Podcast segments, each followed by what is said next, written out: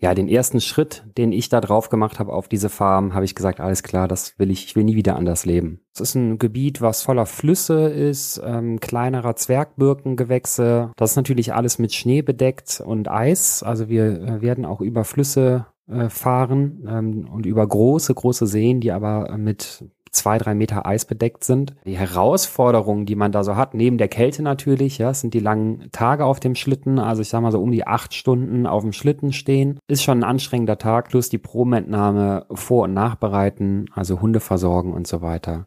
Ich kannte die Samen vorher, bevor ich mit Willem darüber geredet habe, eigentlich nur aus ähm, Reiseführern. Es kam mir immer so vor, als ob das so, ja, Menschen sind, die so die Vergangenheit nachspielen. Die haben mir immer alle gesagt, dieses Land gehört nicht uns. Es gehört den Rentieren und den kommenden Generationen.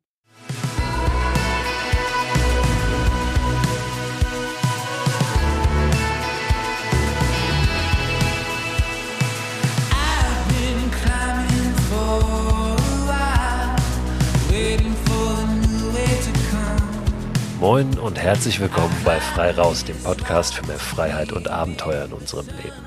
Ihr habt es vielleicht schon rausgehört, gerade in den Eingangsworten. Es geht in der heutigen Folge hoch in den Norden, sogar über den Polarkreis hinaus in das subarktische Norwegen. Wir werden hören, wie es dem dort lebenden indigenen Volk der Samen so geht und wir werden erfahren, was Vera Uschakova und Willem Betzel vorhaben da oben in der Region. Ich spreche mit den beiden in der heutigen Folge über ein ganz besonderes Projekt. Ich habe Vera vor ein, zwei Jahren kennengelernt. Da hat sie mich gefragt, ob ich nicht Lust habe, für eine Filmproduktion, die sie durchgeführt hat, von der Nordsee an die Ostsee zu wandern. Wir haben das gemacht. Das waren 60 Kilometer. Das war ein richtig, richtig harter Tag, denn es ging darum, das an einem Tag zu machen, von Sonnenaufgang bis Sonnenuntergang. Wohlgemerkt im Sommer, wo diese Zeitspanne ein bisschen länger ist als jetzt in dieser Jahreszeit. Aber es war für mich, ich glaube, ja, bis, bis heute die weiteste Strecke, die ich je an einem Tag gelaufen bin. Ich hatte noch zwei Mitstreiter, die noch ein bisschen mehr auf dem Zahnfleisch gegangen sind als ich, ehrlich gesagt. Also es war ein denkwürdiger Tag. Wir haben das am Ende geschafft, sind morgens um fünf, glaube ich, bei Sonnenaufgang in Husum losgelaufen und waren dann ja, nicht bis zum Sonnenuntergang, das hat nicht funktioniert, aber doch noch vor Mitternacht in Eckernförde am Strand. Darum soll es aber heute nicht gehen.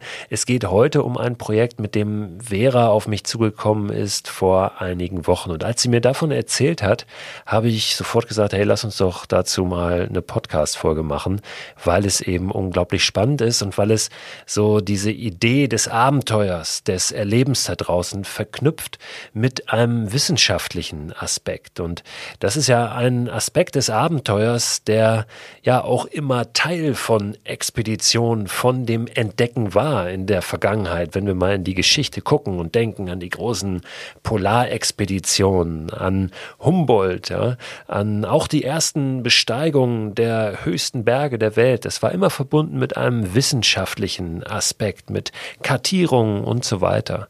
Und Vera hat jetzt eine Idee gehabt, beziehungsweise setzt diese Idee um mit jemandem, der sie gehabt hat, der heute auch im Podcast zu Gast ist. So, ich habe Vera und Willem zu Gast. Willem Betzel, der zusammen mit seiner Frau Steffi Betzel sehr, sehr oft in dieser Ecke, um die es heute gehen wird, unterwegs ist, der sich richtig gut auskennt mit Schlittenhunden, mit Huskies und der der ganzen Lebensweise, die dort oben in diesen subarktischen Regionen vorherrscht.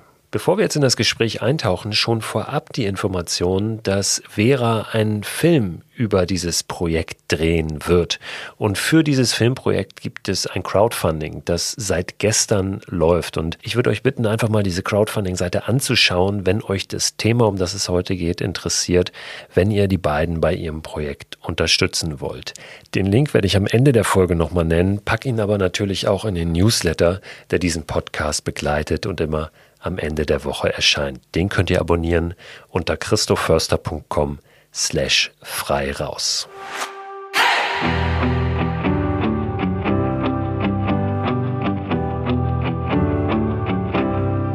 Jetzt aber hallo und herzlich willkommen bei Frei Raus, liebe Vera, lieber Willem.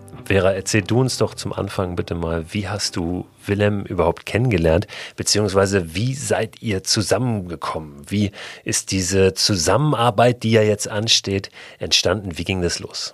Ja, ist auch lustig, weil ich habe Willem nämlich genau über dasselbe Projekt kennengelernt, das wir zusammen gemacht haben, du und ich, ähm, auch über einen gemeinsamen Freund. Der Peter ist auch selber Schlittenhundeführer, hat eine Husky-Farm ähm, und hat mir dann einfach das Projekt von Willem weitergeleitet, die Expedition. Und ich habe eh eine Affinität zu Hunden, zu Skandinavien und dachte mir, ach schön, schreibe ich den Willem mal an und ähm, will mal ein bisschen mehr wissen. Und wir haben uns halt auch, glaube ich, ne, Willem, auf den ersten Moment hat das irgendwie gepasst. Wir haben gleich eine Stunde telefoniert. Ähm, unsere Begeisterung für den Norden geteilt, für die Hunde. Ähm, ich habe auch schon auch Willem gleich nach einem Job gefragt, weil mein großer Traum ist ja schon immer gewesen, auch selber mal äh, Mascherin zu werden, beziehungsweise auch eigentlich eher mich um die Hunde zu kümmern. Das heißt ja Doghändler. Also das ist ein super Projekt, gerade auch ähm, im Norden, wo man ja eigentlich gar nicht so viel weiß hier bei uns in Deutschland, was da wirklich vor sich geht. Ähm, ja, und dann haben wir uns eigentlich irgendwie ja immer weiter gesponnen, diese Ideen. Ja, jetzt hast du gerade schon gesagt, ähm, viele von uns wissen ja gar nicht, was da eigentlich so abgeht. Da oben im Norden ähm, sind vielleicht auch nicht so firm mit dieser äh, Hundewelt. Ja, jetzt hast du gerade schon zwei Begriffe genannt. Ähm, Mascherin war das und was war das zweite? Doc? Doc-Händler. Vielleicht erklärt es der Willem, der ist, ich, ich werfe jetzt einfach nur mit äh, Fachbegriffen um mich, die ich so mal aufgeschnappt habe. Er ist da mehr in der Szene drin. Genau, vielleicht kann Willem da mal lieber besser. Ich, ich lasse ihm da den Vortritt, was das Mushing angeht. Ja, also der Doc Mascher ist so der Hundeschlittenführer oder Hundeschlittenführerin. Ähm, ist ja ein Sport, den auch sehr viele Frauen machen zum Glück. Ähm, also der oder diejenige, die auf dem Schlitten steht, letztlich. Ähm, und das Team aus Hunden und ähm, Schlittenhundeführer fährt quasi auf dem, auf dem Trail, fährt die Rennen oder die Expeditionen. Und ähm, das Schöne an dem Sport ist, dass es jetzt kein Solosport ist, sondern äh, man kann sich das so ein bisschen wie so ein ja, Rennstall vielleicht vorstellen. Ja, da hast du ja auch den Schrauber und ähm, weiß ich nicht, den Manager und äh, den Fahrer und diese ganzen Aufgaben übernimmt eben der Dog-Händler, also aus, nicht aus dem deutschen Handeln, sondern das englische, ne, äh, to handle. Ähm, und genau, das ist eben der Dog-Händler, also der versorgt sozusagen die Hunde die bei einer Expedition zurückbleiben oder bei einem Rennen zurückbleiben. Ähm, der kümmert sich darum, dass wenn der Mascher in den Checkpunkt vom Rennen kommt, dass da alles parat steht, ähm, so dass der sich auf seine Aufgabe auf dem Schlitten konzentrieren kann, ähm, hält Rücksprachen ähm, mit Wetterdiensten und so weiter und so fort. Also im Prinzip ähm, ohne gute Händler finde ich kann man ähm, dieses Leben auch nicht führen. Wie bist du denn eigentlich da, da, da reingekommen? Also du bist ja nun kein äh, Same, du bist kein Norweger, du bist Deutscher, richtig? Lebst und kommst aus Bergisch Gladbach oder in der Ecke da aus dem Rheinland zumindest. Ähm, wie, bist du da, da reingeraten in diese Welt oder hast dich dafür äh, begeistert? Ja, also es hat ganz früher angefangen natürlich mit irgendwie klassisch Jack London äh, Büchern, ja, Ruf der Wildnis und so. Das hat mich immer fasziniert.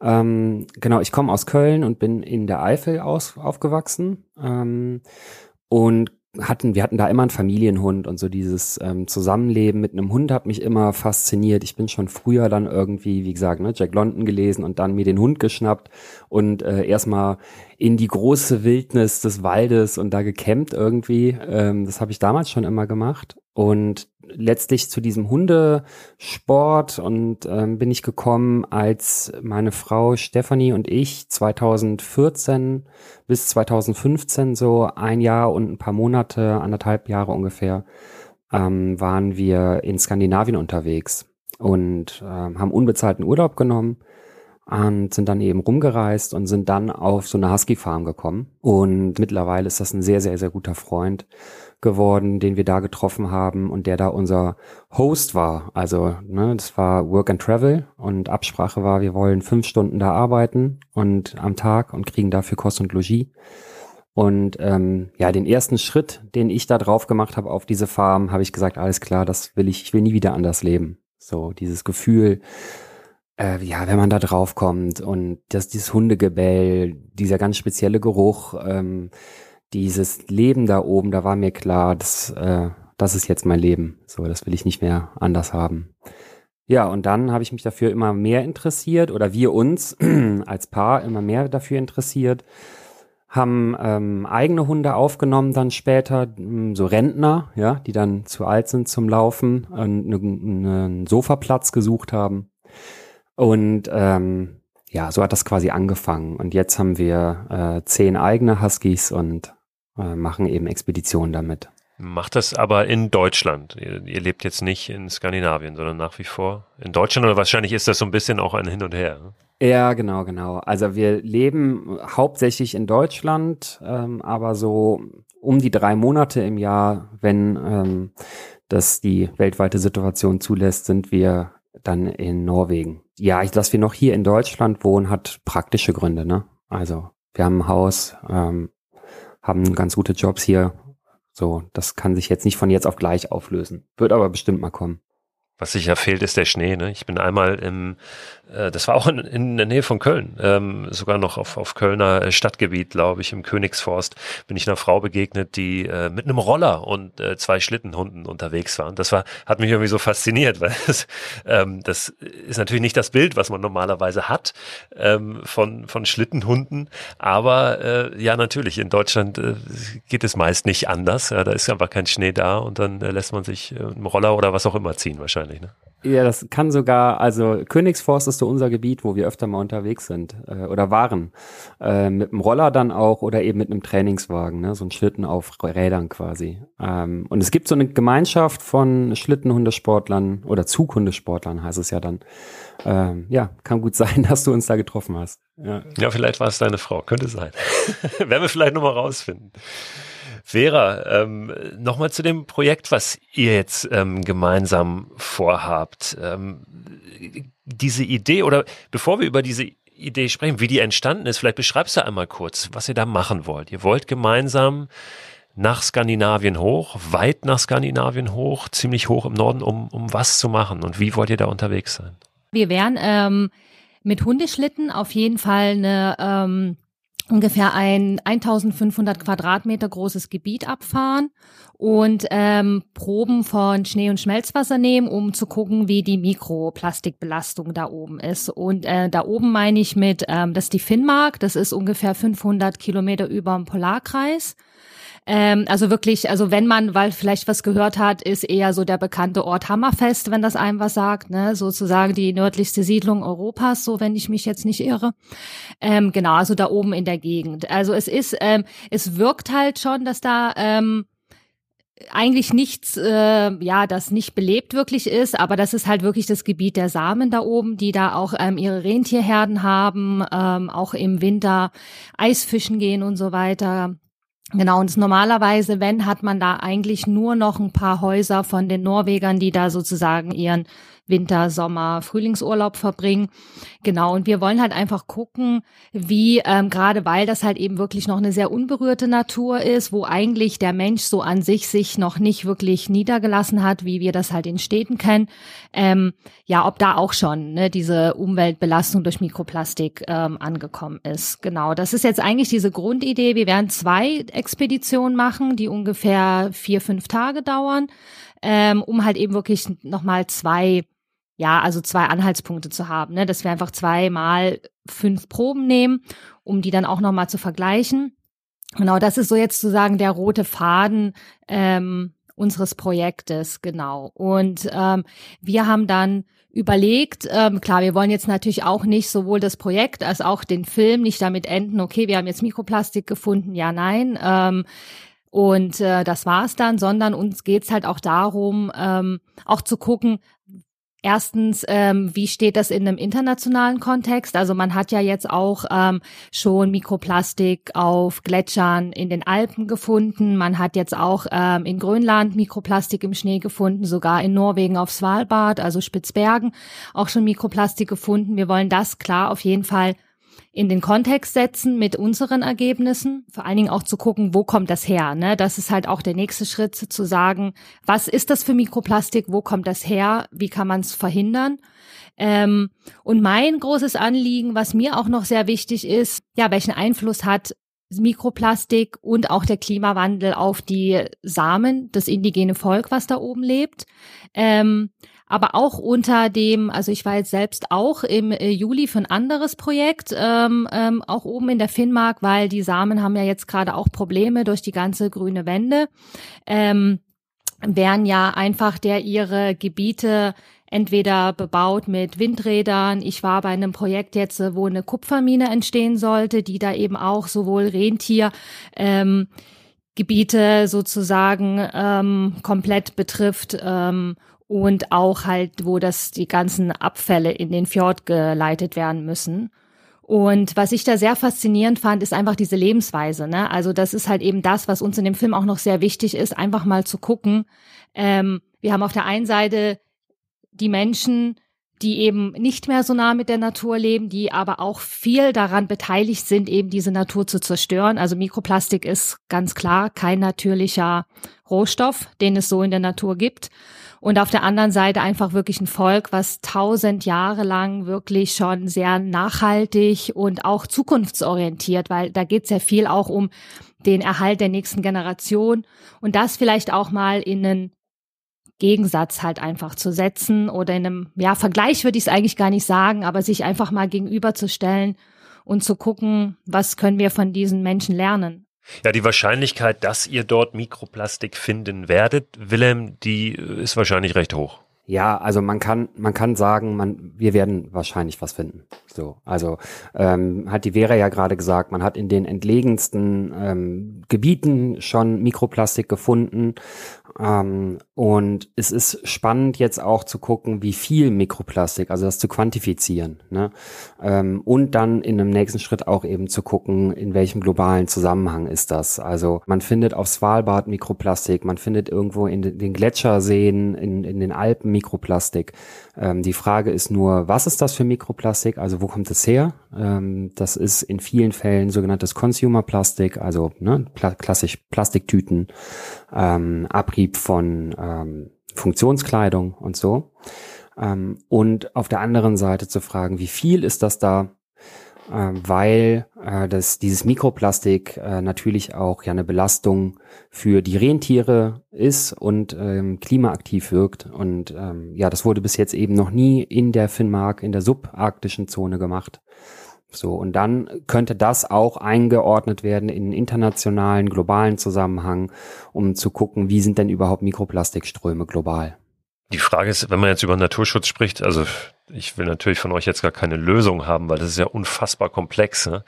Ähm, Gerade äh, hat Vera das schon gesagt, ähm, ja, wie ist denn das mit der grünen Wende? Ja, einerseits müssen wir schauen, wie kommen wir irgendwie von diesen, ähm, ja, von der bisherigen Energiegewinnung weg, wie machen wir es grüner und auf der anderen Seite, wie, wie schützen wir dann aber trotzdem gleichzeitig dabei äh, diejenigen, die mit der Natur leben, wie dieses, ähm, ja, eins der, der letzten indigenen Völker Europas, die Samen. Ähm, würde denn ein Naturschutzgebiet, würde ja was Mikroplastik auch nicht abhalten, aber das kommt ja wahrscheinlich gar nicht von dort. Da läuft ja keiner rum und lässt seine Flasche irgendwo liegen. Da sind ja kaum Menschen unterwegs, oder? Die, die, die Wege sind vermutlich ja andere. Genau, das ist eben dann das Spannende zu gucken. Ne? Also Naturschutzkonzepte ähm, sind, finde ich, auch zu wenig gedacht, wenn sie lokal gedacht werden, sondern sie müssen global gedacht werden. Und genau, du sprichst es an, ähm, die Belastung an einem Ort muss nicht unbedingt an diesem Ort stattfinden. Ähm, da haben wir viel drüber gesprochen, auch schon. Ähm, die Samen sind halt auch mit ihren Motorschlitten da unterwegs. Ja, natürlich bringen die selber auch Mikroplastik ein.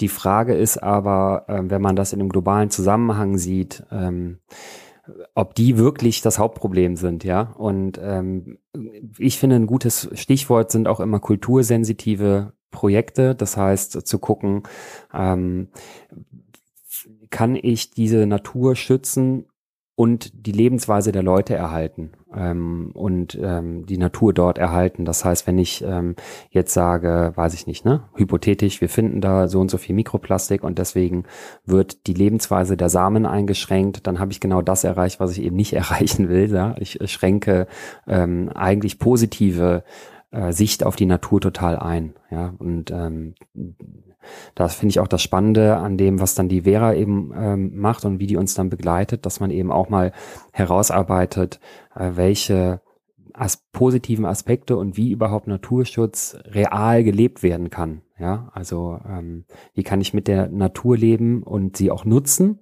Ja, das machen wir als Wintersportler im Prinzip ja auch oder als Outdoor Menschen ja auch. Wir nutzen die Natur und das ist auch völlig okay. Aber wie kann ich das machen, ohne sie zu zerstören? Und wie kann ich mein Handeln in globalen Kontext einordnen? Ich finde, das ist ähm, zentral.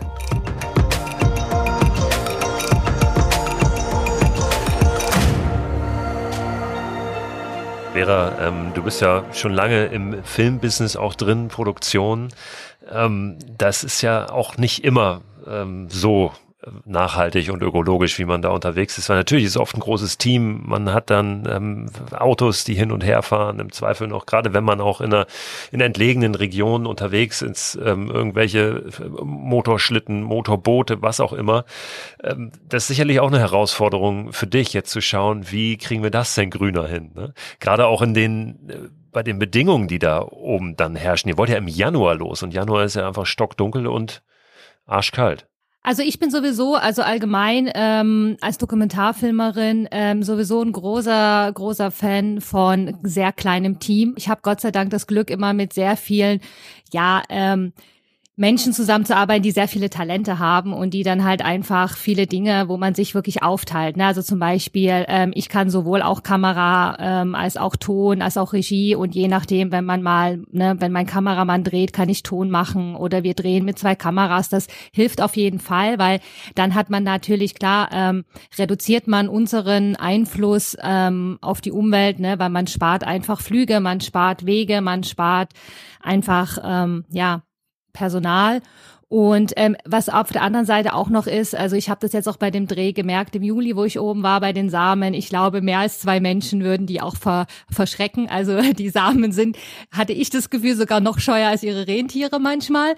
Ähm, ich glaube auch, dass das für mich zum Beispiel auch, ähm, wenn man in so einem sehr engen äh, Lavu, das sind der ihre Tippis sitzt, da mit fünf Leuten, äh, mit auch noch dann irgendwie äh, drei Lampen oder so, die man ja eh nicht betreiben kann, wenn man keinen Strom hat. Also ich bin auch ein Fan von Natürlichkeit. Also ich bin ja der Meinung, dass wenn man halt kein Licht, also ja, man kann natürlich alles schön ausleuchten, aber ich finde bei einem Dokumentarfilm, um halt ja auch diese Atmosphäre ähm, rüberzubringen. Wie du schon sagst, im Dunkeln ähm, finde ich es schon sehr atmosphärisch, wenn man dann einfach nur das Licht der Stirnlampen hat. Also so wie es für uns auch ist. Also ich finde es unnatürlich, wenn wir dann ja, einen Fluter aufstellen würden. Also ich glaube nicht, dass Technik immer die Lösung ist für gute Filme. Also ich glaube, das ist zum Beispiel auch das, ähm, wo wir auch wieder zurückkommen zu diesen Naturschutzkonzepten und ähm, ja, es ist halt, glaube ich, auch irgendwie eine Frage des Lebensstils, ne? Also sich zu hinterfragen, was brauchen wir alles, ne? Ähm, und das ist, glaube ich, beim Film und ich glaube auch in jedem Job, also die Verantwortung zu sagen, nachhaltig zu arbeiten, heißt halt einfach, sich immer den, ja, die Frage zu stellen, braucht man das? Ne? Ist ja jetzt heutzutage auch so, man überlegt, muss man die E-Mails ausdrucken? Muss man, ähm, ja, gerade jetzt auch beim Dreh ist es auch so, Catering wird ja viel vegan, vegetarisch gemacht. Man ähm, versucht wiederverwendbare Flaschen und Becher zu benutzen. Ne? Also da zu gucken, ähm, wie kann man da halt auch nachhaltig arbeiten. Ne? Und ähm, um nochmal darauf zurückzukommen, du hast ja auch nochmal diese vielen Wege angesprochen und Schneemobile. Also wir hatten, mal gucken, der Willem ist sich immer noch nicht sicher, erlaubt mir das noch nicht hundertprozentig.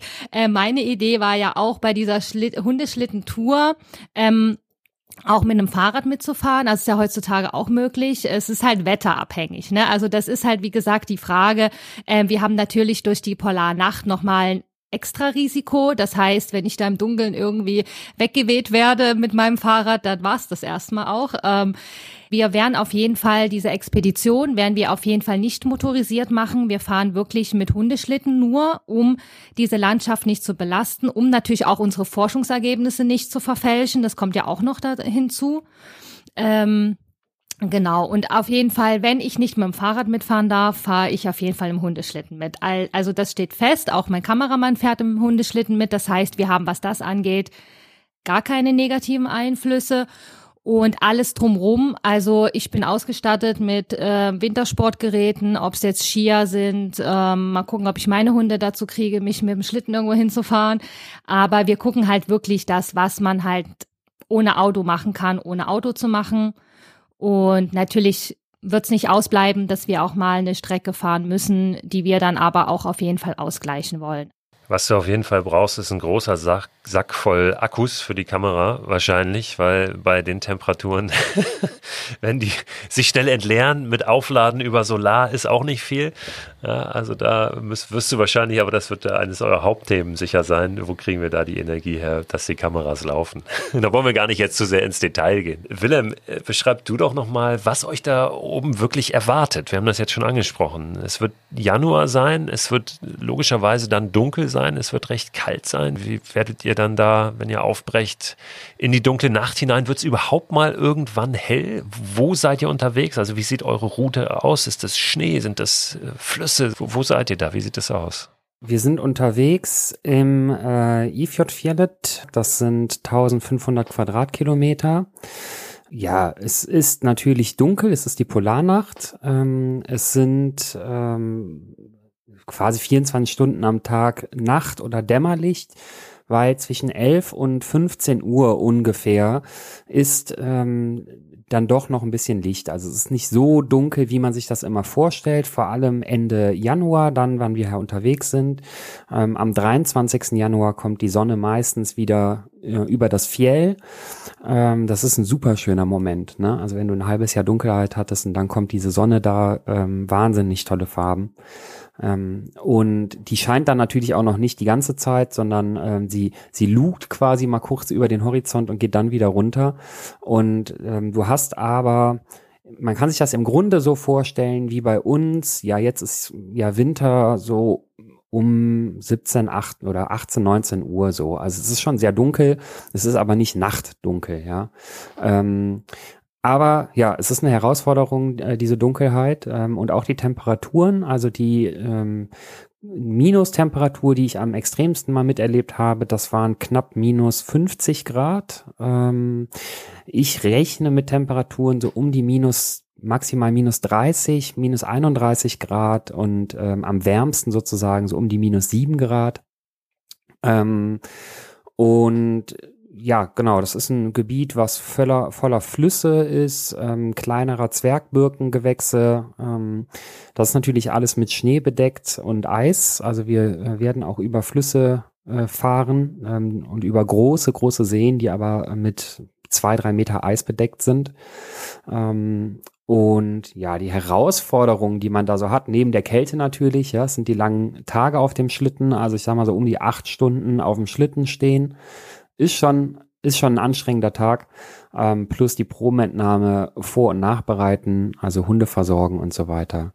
Ähm, dann haben wir äh, Schneestürme, wir haben, ähm, also unter Umständen, ne? wir haben Schneestürme, ähm, wir haben ähm, die Gefahr, sage ich mal, von Whiteout, obwohl die im Januar nicht ganz so ist. Whiteout bedeutet, ähm, kennst du vielleicht, wenn du draußen auch unterwegs bist, äh, du warst ja auch auf der Zugspitze jetzt, hat man das ja auch manchmal, dass eben ähm, eine Wetterfront so zuzieht, um kurz zu machen, ähm, dass man keinen Horizont mehr erkennt. Also du hast äh, weder oben, unten, links, rechts, kannst du dich auf einmal nicht mehr orientieren.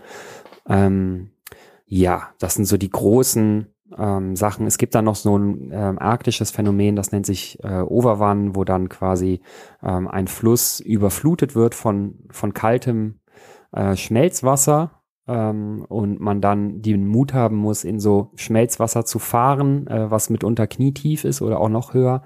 Aber ähm, dieses Wasser äh, drückt eben dann die Eisschicht einfach runter.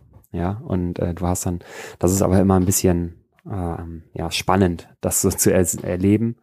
Ja, und was die Vera gerade eben gemeint hat mit dem, ähm, mit dem Fahrrad, äh, da diskutieren wir immer noch äh, gerade eben wegen diesen Schneestürmen. Ne? Also es ist halt auch kein Spaß, wenn äh, wir da mit circa 40 Hunden unterwegs sind und dann ähm, kommt ein Schneesturm, da muss jeder schon genau wissen, was er wann tut.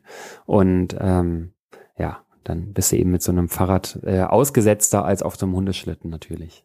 Seid ihr da auf ähm, in Anführungszeichen Straßen, Wegen unterwegs? Also sind da gespurte Routen oder fahrt ihr dann da auch durch äh, im Prinzip unberührtes Gebiet? Äh, sowohl als auch. Also ähm, es gibt, dass die Finnmark ist eins der großen letzten Gebiete, wo es eine, eine große Kultur der Gammen gibt. Das sind traditionelle kleine Torfhütten. Und die stehen da vereinzelt, ja, die haben äh, die Jäger da aufgestellt oder eben auch Privatleute, ja, es dürfen keine neuen Gammen mehr gebaut werden, aber die, die da stehen, ähm, die gehören ja irgendwem. Und die sind natürlich da mitunter auch unterwegs. Ähm, es gibt äh, Scooterspuren, also Scooter-Trails, äh, auf denen wir fahren, äh, ähm, Schneemobile, Entschuldigung, Schneemobilspuren, auf denen wir unterwegs sind. Und ähm, es gibt aber auch immer mal wieder Passagen, die eben nicht gespurt sind. Ja, dass ähm, wir versuchen uns an diesen Schneemobil-Trails zu orientieren. Das Problem ist so ein bisschen, oder ähm, das Spannende eigentlich ist, dass äh, im Januar kaum jemand da unterwegs ist und entsprechend eben auch keine, ähm, keine Scooterspuren da gespurt sind. Oder ich sag mal, wenn nachts ein Schneesturm kommt oder ein großer Schneefall, dann hast du auch keine Spuren. Ja? Das heißt, da müssen sich die Hunde durchkämpfen ähm, und dann geht's entsprechend langsamer voran. Du hast jetzt eben angesprochen, ihr müsst natürlich auch diese Proben entnehmen, ähm, was auch aufwendig ist und sicherlich anstrengend. Wie sieht denn das aus, ähm, diese Proben zu entnehmen? Bohrt ihr da tiefe Löcher in die Erde rein? Wenn ja, wie tief? Also in den Schnee, was sind die Erde ja nicht wirklich, ja? Schnee und Eis. Schnee und Eis, also wir, wir fahren ähm, äh, Punkte an, die wir vorher definiert haben, gemeinsam mit der Uni Furtwangen ähm, und auch Biologen vor Ort ähm, haben wir uns bestimmte Punkte ausgesucht, die wir anfahren. Das sind im großen Teil alles äh, Flüsse oder ähm, Seen, ähm, natürlich von Schnee bedeckt. Das heißt, wir werden da anfahren, äh, paar, die Hunde sichern, die Schlitten sichern und dann werden ein paar von uns ähm, mit so einem Promentnahmegerät ähm, das ist im Großen und Ganzen eine, eine Art Pump- und Filteranlage. Ähm, die bringen wir dann aufs Eis und äh, ja, werden dann ein Loch bohren oder ein Loch ähm, mit der Axt hacken, bis wir eben in das äh, Schmelzwasser kommen und ähm, werden dann da die Proben entnehmen. Die ihr dann eben auch heile wieder nach Hause transportieren müsst. das kostbare Gut dann. Ja. Genau, ja, ja, total. Das ist äh, gar nicht äh, so marginal. Das ist schon eine Aufgabe, weil ähm, es muss auch genau dokumentiert werden, wer hat die Probe entnommen, wer stand dabei. Du musst sogar dokumentieren, welche Kleidung hatten die Leute an, damit später im Labor das herausgefiltert werden kann. Ähm, das war mir auch neu, dass alles, was wir machen, sobald wir uns bewegen, hinterlässt Spuren ähm, in der Luft und die können dann unter Umständen in diese Filteranlage gelangen. Also das heißt, das ist, da muss man sehr genau arbeiten. Ähm, und das wird bei um die minus 25, minus 30 Grad auch eine, eine spannende Geschichte. Genau, und dann läuft das Wasser eben aber ähm, durch diese Filteranlagen, wird in ja so Halb-Liter-Flaschen gefiltert und ähm, dann verschlossen und entsprechend dann weiter transportiert nach Deutschland. Also sobald das Wasser aber in, den, in diesen Flaschen ist, kann das nicht mehr kontaminiert werden.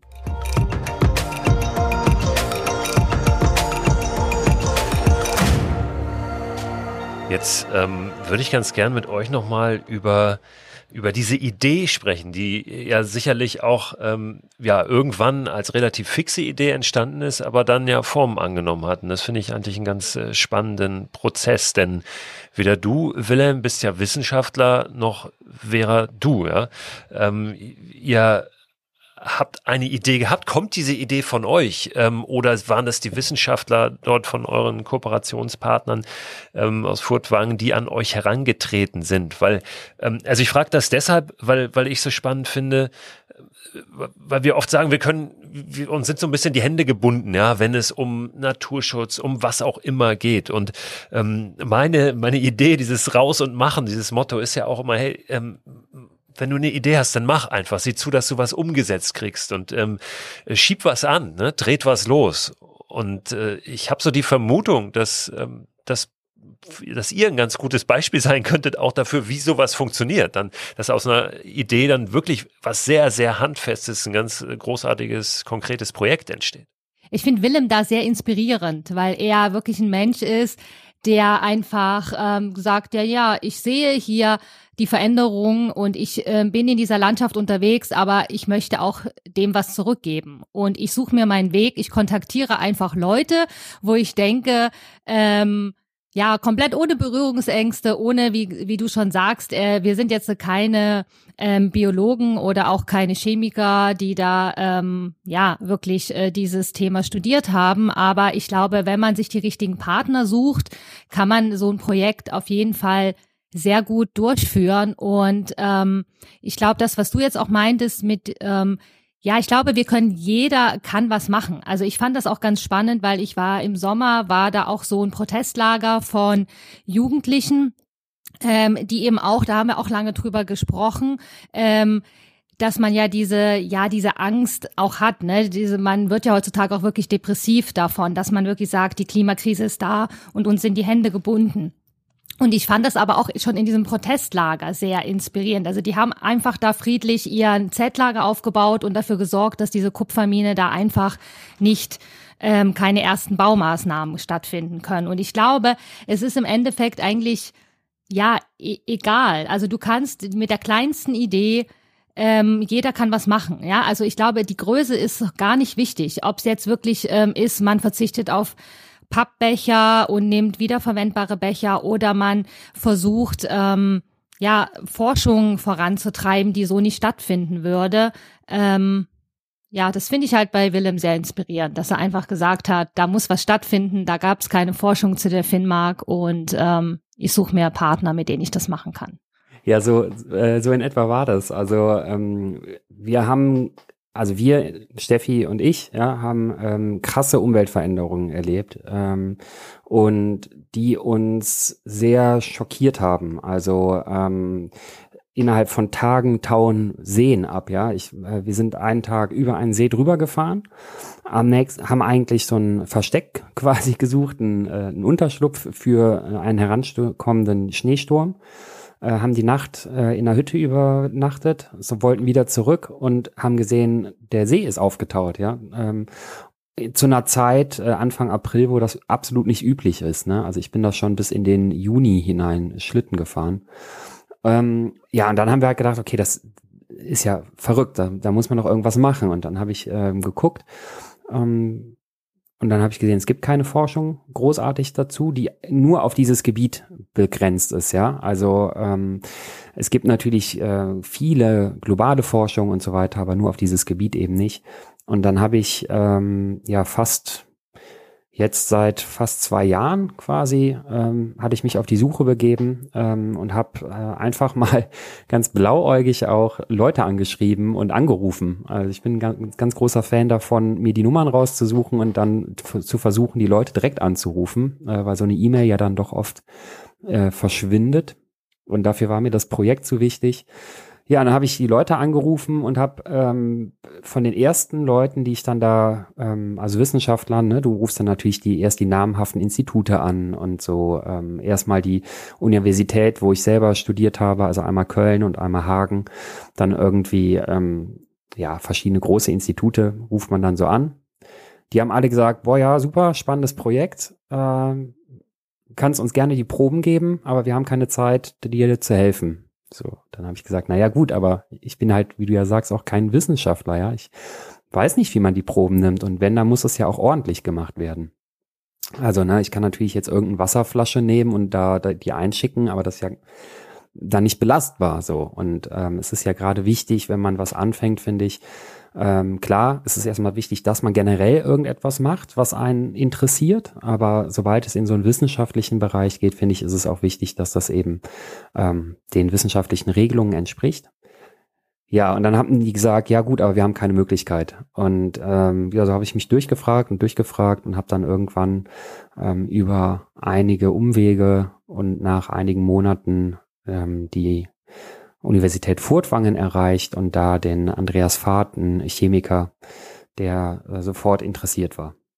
Und so hat sich das dann ergeben. Ne? Also ja, ergeben ist immer gut. Ne? Die Sachen ergeben sich ja nicht, äh, aber äh, du hast einiges dafür getan. Genau, ja, aber das war für mich vielleicht deswegen ergeben, weil das für mich so ein natürliches ähm, Projekt war. Also es war klar, okay, da ändert sich was und ähm, es war klar, das ist hat eine krasse Auswirkung auf unseren unsere Umwelt, unseren, unseren Sport und auch auf das Leben der indigenen Bevölkerung vor Ort. Ja, ich habe ein Bild gemacht, da sind ungefähr so 200 Rentiere auf so einer ähm, Eisscholle sozusagen, äh, mitten auf dem Fluss.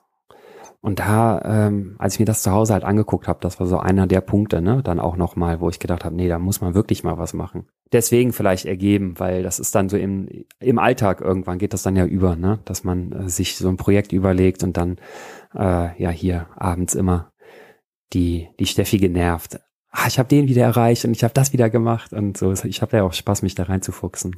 Das geht manchmal so ein bisschen unter, glaube ich, dass, dass natürlich die Sachen uns nicht zufallen, ja, sondern ähm, das macht manchmal von draußen so den Eindruck oder ähm, jemand, der das jetzt hört, denkt, ja, da hat sich, ja, das, da hat sich halt irgendwie ein, eins hat das andere ergeben, aber ähm, wir müssen natürlich äh, aktiv werden und was dafür tun, um solche Projekte umzusetzen. Das heißt, es braucht auch ein bisschen Geduld ja, und einen langen Atem, um da nochmal und nochmal und nochmal, wenn man eben ein, ein konkretes Ziel hat ne, ein Vorhaben. Ähm, Willem, ich will noch einmal ganz kurz äh, drauf kommen ähm, auf das Leben der Samen. Du hast da ja einen ganz guten Einblick. Wie äh, kommen die denn klar so zwischen diesem ja sehr traditionellen Leben und ja doch auch den modernen Einflüssen, ähm, dies, die sie teilweise ja dann auch für sich ähm, nutzen, zum Beispiel mit einem Motorschlitten unterwegs zu sein. Das war jetzt vor äh, einiger Zeit noch nicht möglich. Ja, das machen sie natürlich auch ähm, und, und auch gerne. Ähm, und das ist ja immer so ein, ja, so ein Balanceakt, ja, für, für solche Völker, die Tradition zu bewahren, aber trotzdem zu schauen, was, was kann ich vielleicht annehmen, auch von dem modernen Leben, was mir hilft in irgendeiner Form. Es macht natürlich Sinn, mit Motorschlitten unterwegs zu sein, anstatt immer noch auf Skiern ähm, den Herden hinterherzufahren. Ähm, und Andererseits ist es aber auch völlig normal, äh, wenn man da oben ist, äh, dass man eben im Supermarkt Leute trifft mit traditionellen Trachten. Also ähm, ich finde das einen spannenden Aspekt, wie sich da moderne in Anführungszeichen und Tradition irgendwie verbinden ähm, und das ein normales äh, Leben gibt. Ja, es gibt Sachen, ähm, die sind sehr viel besser ähm, von der Sicht auf, auf die Natur, ja, ähm, und ähm, das Leben aber da, also man darf nicht den Fehler machen zu denken, ähm, die Sami sind irgendwie so ein Volk, so, so ein Völkchen mit ihren paar Rentieren da, ähm, die da in irgendwelchen, äh, nur in irgendwelchen Lafus wohnen, ja. Ähm, das sind alles Aspe Teilaspekte eines ähm, eines Lebens, ähm, aber eben nicht das Komplette. So, ähm, die nutzen ganz normale Technik, ähm, die ähm, sind vernetzt. Ähm, die Vera hatte ja diese diversen Protestbewegungen angesprochen. Ähm, die sind politisch aktiv, also es gibt ein Sami-Parlament. Ähm, die bringen sich ein im, im Arctic Council, also äh, in einem weltweiten ähm, Council zum Schutz der Arktis.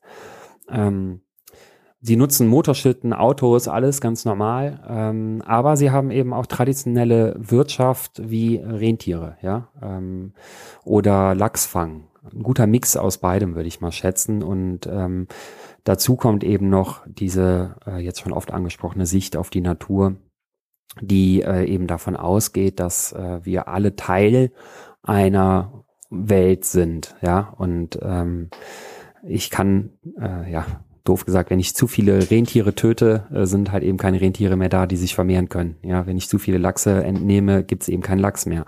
So und ähm, in, insofern ist vielleicht da dieser Mix, ähm, den man auch so ein bisschen faszinierend findet, ne? Und wo man gute Lösungen von sich abgucken kann.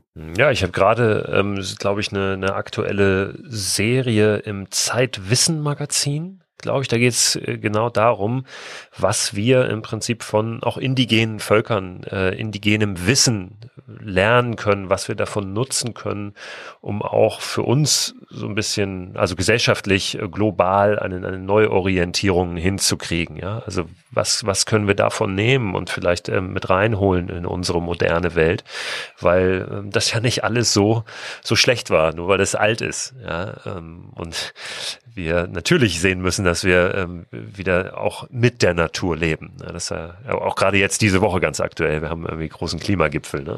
in, in Großbritannien. Also es ist ein ganz, ganz aktuelles Thema.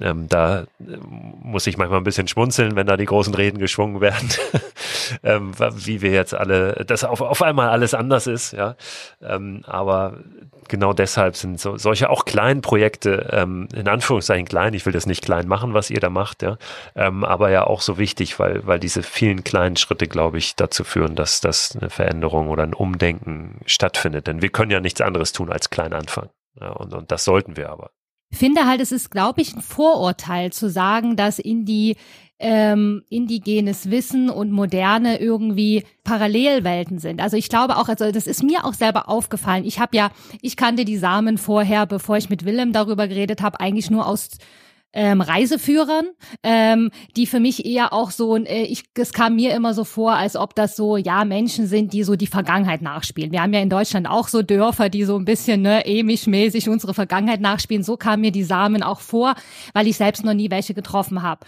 Und ich muss dann auch wirklich sagen, ähm, dass es mein Bild von denen komplett geändert hat, als ich diesen Sommer da oben war, weil es sind ähm, wirkt, also ich glaube, das ist einfach gesellschaftlich einfach, ich weiß nicht, ein falsches Bild, was dargestellt wird von indigenen Völkern. Ja, also ich habe da wirklich Samen getroffen, ähm, die studierte Anwälte sind, die eben wirklich, wie Willem schon sagte, politisch aktiv sind, dann ähm, ähm, wirklich ähm, Klage einreichen gegen die ganzen ähm, Umweltschäden, die da oben stattfinden. Ich habe ähm, die Frau von dem Hauptrentierhüter, der da in dem Gebiet war, die ist studierte Veterinärmedizinerin, die mit der norwegischen Armee zusammenarbeitet. Also da sind wirklich Menschen. Ähm, ich glaube, wir haben einfach ein falsches Bild, was indigen bedeutet. Ne? Und ich glaube, dieses Parallel, ähm, dass wir müssen wieder zurück zur Natur, das sagt ja schon dieses, dieses eigentlich diesen Widerspruch in sich, weil wir sind Teil der Natur. Und ich glaube, das haben wir einfach verlernt. Und das ist das, was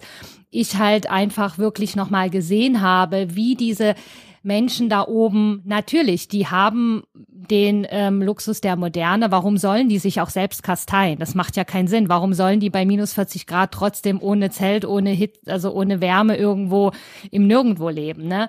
Aber die schaffen es halt trotzdem, ja, im Einklang mit der Natur zu leben und einfach ihren ihren, ja, Stell, oder ihren, wie, wie nennt man das, einfach ihren Platz in dieser Welt. Die haben mir immer alle gesagt, dieses Land gehört nicht uns. Es gehört den Rentieren und den kommenden Generationen.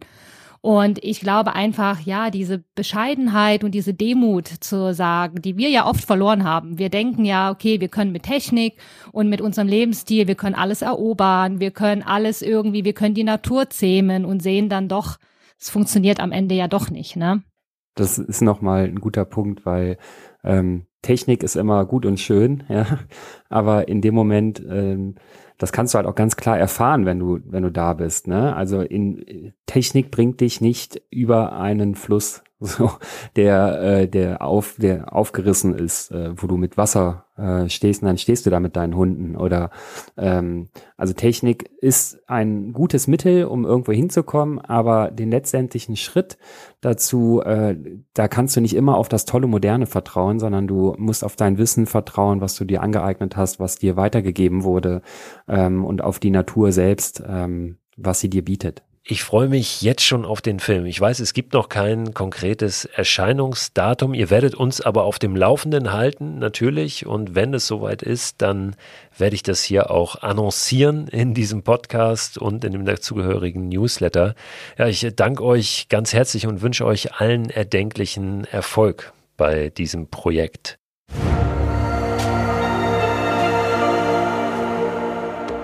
Wenn ihr, liebe Hörerinnen und Hörer, ich habe das eingangs gesagt, das interessant findet, was die beiden davor haben, wenn ihr das unterstützen möchtet, dann schaut gerne mal auf der Crowdfunding-Seite für das Projekt vorbei.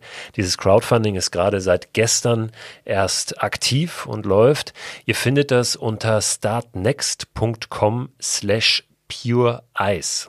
Pure Ice, also das pure Eis auf Englisch, ist der Titel dieser Idee, dieses Projekts und ja, hoffentlich dann auch dieses Films, den die beiden produzieren werden, über dieses Abenteuer getrieben von der Wissenschaft und diesem Gedanken, hey, wir wollen mal rausfinden, was da oben eigentlich schon angekommen ist von dem, was wir so für einen Quatsch produzieren als Menschheit, sprich dem Plastik. Sehr zu empfehlen übrigens auch das Buch, von dem Willem vorhin gesprochen hat, Ruf der Wildnis von Jack London, ein Klassiker. Wer das nicht kennt, sollte sich das auf jeden Fall mal durchlesen oder einen Film gucken. Gibt eine relativ neue Verfilmung auch mit äh, Harrison Ford, ist es, glaube ich. Werde ich auch nochmal einen Trailer in den Newsletter packen. Der Newsletter, den ihr abonnieren könnt unter christoförster.com slash frei raus, der diesen Podcast immer begleitet. Nochmal weiterführende Links zu den Themen aus dem Podcast da eben aufführt, aber auch darüber hinaus Dinge, die mir sonst so über den Weg laufen und die ich ganz gerne mit euch teilen möchte. Vielen Dank auch an euch fürs Zuhören. Seid gerne nächsten Donnerstag wieder dabei. Da gibt es dann die nächste Folge von Frei Raus, dem Podcast für mehr Freiheit und Abenteuer in unserem Leben. Bis dahin, habt eine gute Zeit.